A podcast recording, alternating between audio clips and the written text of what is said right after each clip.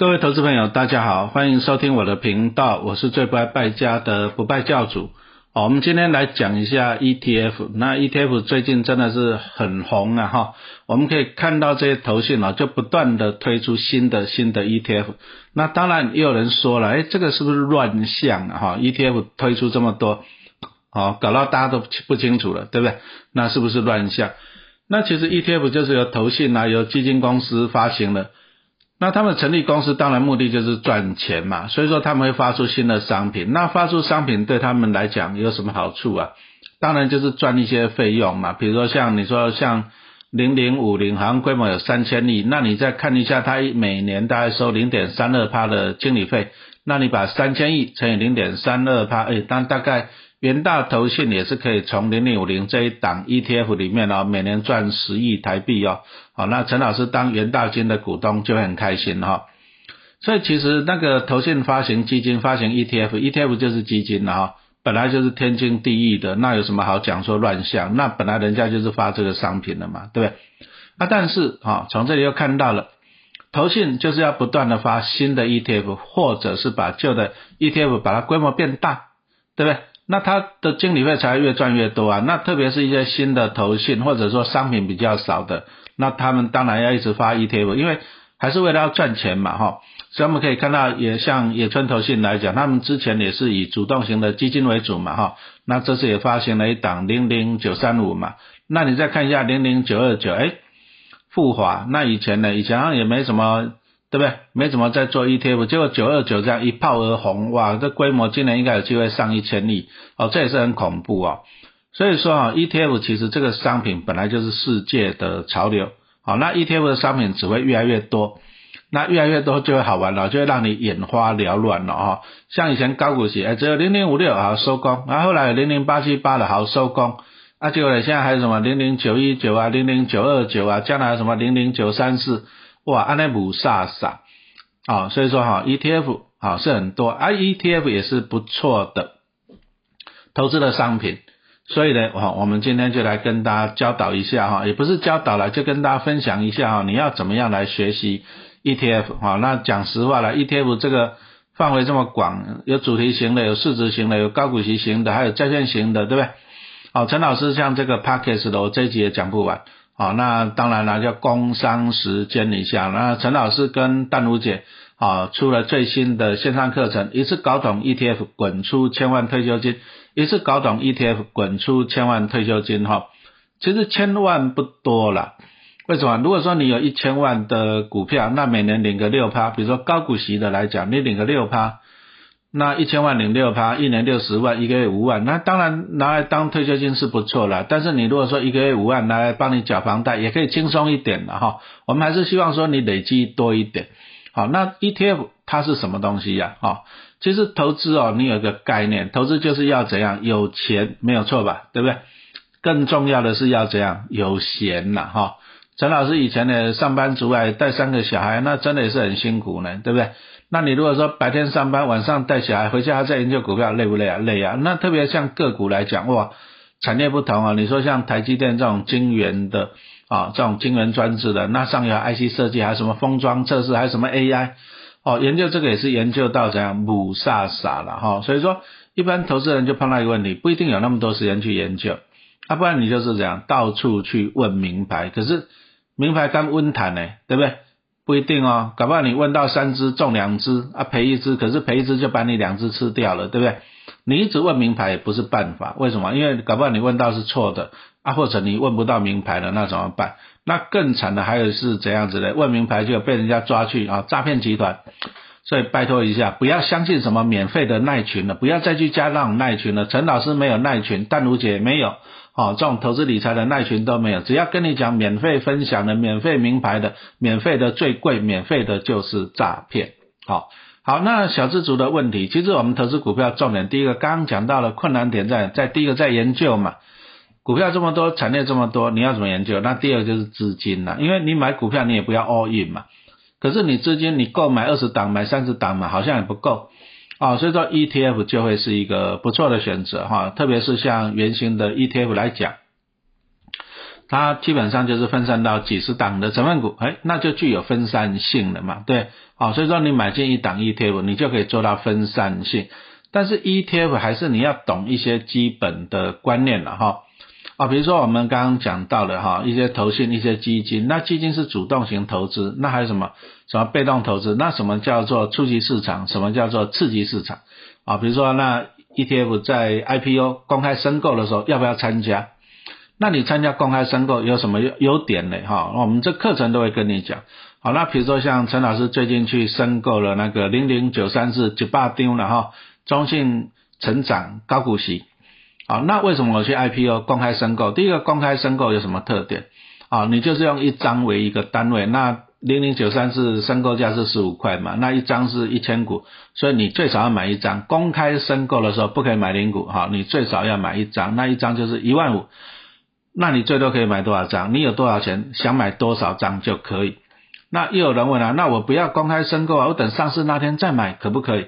理论上也可以的，但是我们也看到了很多例子，就是说，哎，大家可能公开申购的时候没有时间去买，没有啊，没有精神嘛，还要上班嘛，啊，等到上市再来买。可是，哎，如果说大家都这样子，上市再买，哎，那大家都去买，那就有可能这样大幅溢价哦。那你买在大幅溢价，你当然就就损失了嘛，哈。所以说这个也是要注意的。那什么是大幅溢价？为什么会大幅溢价？哈，陈老师这个课程里面呢也会跟你讲。好，那投资 ETF 到底有什么优势啊？哈，其实 ETF 的重点就是追踪指数啦。那比如说像两年前嘛，哈，那个零零五六更换成分股，要纳入一些景气循环类股，什么长隆啊、友达啊、群创啊，有没有印象？还有什么中钢啊、中红啊？哎，啊，结果纳入的时候股价三十几块钱，啊，到最后在了去年呢，哎，航海王沉船了嘛，对不对？沉船了，啊，这些面板类股、钢铁类股也都从高点往下了，结果零零五六也从三十几又跌到二十几，有没有印象？好，那当然，嗯，没办法，因为它是追踪指数。那不过那时候就有人骂说啊，那个零零五六这个元大投信经理人啊，太烂了，选股错误。哦，其实 ETF 是被动追踪指数啊，零零五六是追踪它一个上游叫做台湾高股息指数，这个是由啊那个什么证交所跟富华公司合编的。啊，注意啊，不是元大投信编的，所以元大投信的经理人只是按照指数去选股啊，这个跟经理人无关，所以说这个哈就是大家比较容易搞混的地方。那还有人跟我讲说啊，老师啊，这档 ETF 哎怎么投信一直在卖超，投信一直在卖超，那是不是不看了？呃，其实这里你也有一个错误的观念哈，其实 ETF 它的股价只有跟净值有关。啊，因为 ETF 它就是持有几十档的成分股嘛，那这些几十档的成分股加起来加权平均就可以算出来怎样 ETF 每股的净值。好，那 ETF 是基金，为什么？因为它持有几十档，而且它又是投信发行的，叫做基金，但是它又可以当做股票买卖，所以说 ETF 就是可以当做股票买卖的基金。那基金就有净值，那股票就有股价。那理论上股价跟净值要联动了，比如说净值三十块，啊，结果股价三十一块，合不合理？你愿意用比较贵的价格三十一块去买比较低三十块的净值吗？当然没有人愿意嘛，这样了解了吧？好，所以说理论上股价跟净值会联动了哈。那股价跟净值联动的意思就是说，哎，投信卖超有没有差？没有差啊，为什么没有差？因为它都是跟净值啊，啊其实啊，其实 ETF 它有一个叫做流量供应者啦，就是在投信跟股市中间，中间有一个流量供应者，这个就是我们基本上就是盘商的意思啦，哈，就是说，比如说当投资人想要买股票，买很多 ETF 的时候，对不对？投信没有办法直接卖股票给你，当然了，你如果说你跑去投信一次申购五百张、一千张、一千五百张，可不可以？可以，这个叫做初级市场。啊，但是要用五百张为一个单位。那你如果在股市，你要买五张、十张、四百九十九张呢？你在股市买就好，你不要跑去投信买，这个叫做次级市场。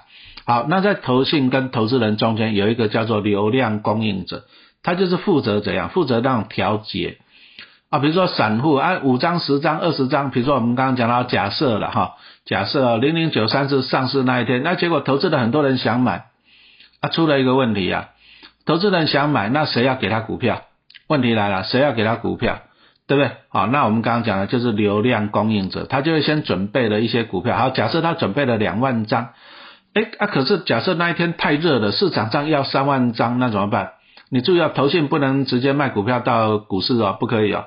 要经由这个造市商、流量供应者，可是流量供应者手中只有两万张呢，那有一万张就供不应求，哎，那就会搞导致这样，股价就大涨，因为供不应求，哈，这样清楚了嘛？对，好，所以说这个就是大幅溢价，哈，那限于时间呢，陈老师先解释到这里，哈，我们再继续往下看，哈，看一下陈老师跟淡如姐这个一次搞懂 ETF，哈。一次搞懂 ETF，滚出千万退休金。那我总共有十二堂课，而且长度还蛮长的，四百四十分钟哈，这真的是很佛心了哈。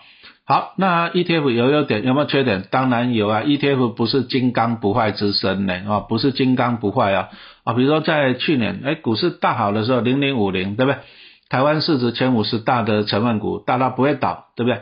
可是呢哎。也从高点一百五十几到最后跌破百元了，哦，也是蛮恐怖啦，哦，所以说 ETF 还是有风险，它不是这样，不是金刚不坏了。那你投资海外型的 ETF，哎，有没有汇差？哦，比如说现在大家很夯的，大家都去买债券型 ETF，因为美国联储会不断的升息嘛，对不对？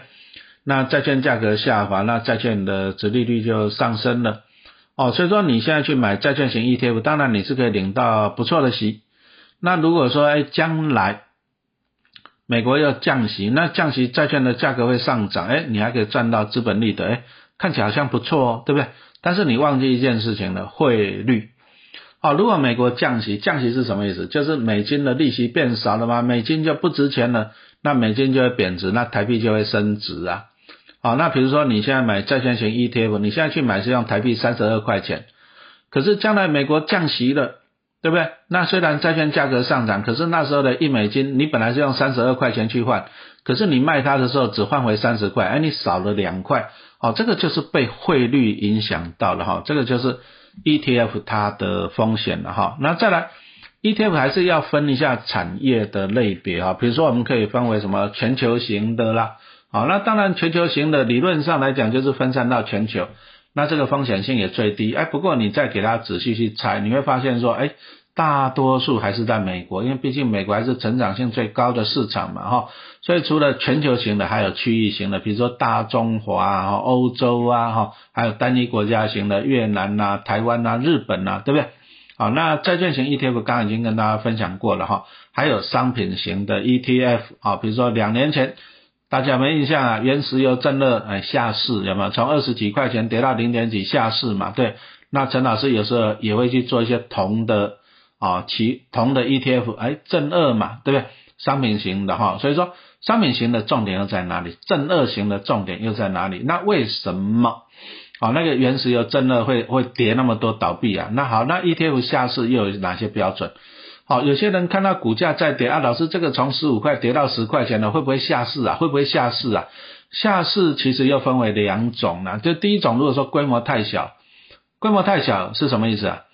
因为投信它发行 ETF，它就是从规模里面去赚经理费嘛。那如果说规模太小了啊，比如说它收千分之三，可是我规模只有一千万，那我只有收到三万块钱的经理费，那我玩什么？给经理人给经理人一个月薪水都不够啊！我就算收到一亿，规模一亿好了，那我经理费才收到多少钱啊？三十万。哎，讲真的，连经理人养都养不起嘛。那如果这样子呢，那我还不如收起来哈。那如果说因为规模太小，那不玩了，哎，那这个还好，因为他会拿净值还给你哈，这个还好。但是啊，那有的如果说大跌，像原石油真的跌超过九成了，那那就下市了。哎，注意哦。跌超过九成下市的话，那你基本上就是血本无归了哈，血本无归。所以你在买 ETF 的时候，你还是要注意这些东西哈。比如说我们刚刚讲到的原石油正热，哎，讲实话了，那时候是因为美，那时候是因为怎样？疫情一来啊，全世界就飞机也不飞了，油轮也不跑了，对不对？都关起来的嘛，是不是？那那么多油卖不出去嘛，哈，所以说，哎，原油价格还跌到负油价嘞。那负油价，所以原石油正二。哦，它的股价从二十块跌到零点几，哎，可是最近呢，俄乌战争开打，那像以巴战争要开打，是油价就上来上百块钱了，哎，搞不好呢，搞不好那石油真的放到现在，原石油真的放到现在，你不用下市嘞，搞不好你股价回到三四十块也不一定嘞，啊，拍谁？可是它下市了，什么意思呢？你想凹都凹不回来了，因为它下市了，哦，所以说 ETF 你要了解它，哦，ETF 还是分为一些类型了，比如说像圆形的。哦，它是实际去持有成分股的，哎，那那那这个你可以凹啊，啊，比如说刚刚讲到的零零九三是中信成长高股息，它有五十档的成分股，所以我买零零九三四就等于买了五十档的成分股。那万一股价下跌怎么样？放心呐，五十档不会同时倒闭嘛，我放着零股利就好了嘛，对不对？哦，可以熬啊，但是刚刚讲到的石油真的可不可以熬？当然不能熬啊，你一熬就这样就 GG 了嘛，对不对？还有一个反向型的哈，像什么零零六三二 R T 五十反利，哎，这个好像也不能熬哦。上市的时候二十块，现在只剩下四五块钱了，你熬看看哦，这个也很惨。哦，所以说你在投资 ETF 之前哦，你还是先了解这些基本的观念了哈。啊，最后还是提醒大家了，这股海在走，这真的知识要有了哈。工商时间一下，老师跟淡如姐哈，一次搞懂 ETF 滚出千万退休金，一次搞懂 ETF 滚出千万退休金。好，那只剩下最后几天的啊超早鸟优惠，好，那请你一定要把握。那全部有十二堂课。啊，全部有十二堂课，四百四十分钟啊，这真的非常非常非常的超值啊！哈，两千多块钱呢，你去听个演唱会就没有了，你出去玩还不够你住旅馆呢，对不对？演唱会听一次，旅馆住一晚，那那呢，还不如拿来好好的投资自己啊，投资自己才是最好的投资。好，谢谢大家的收。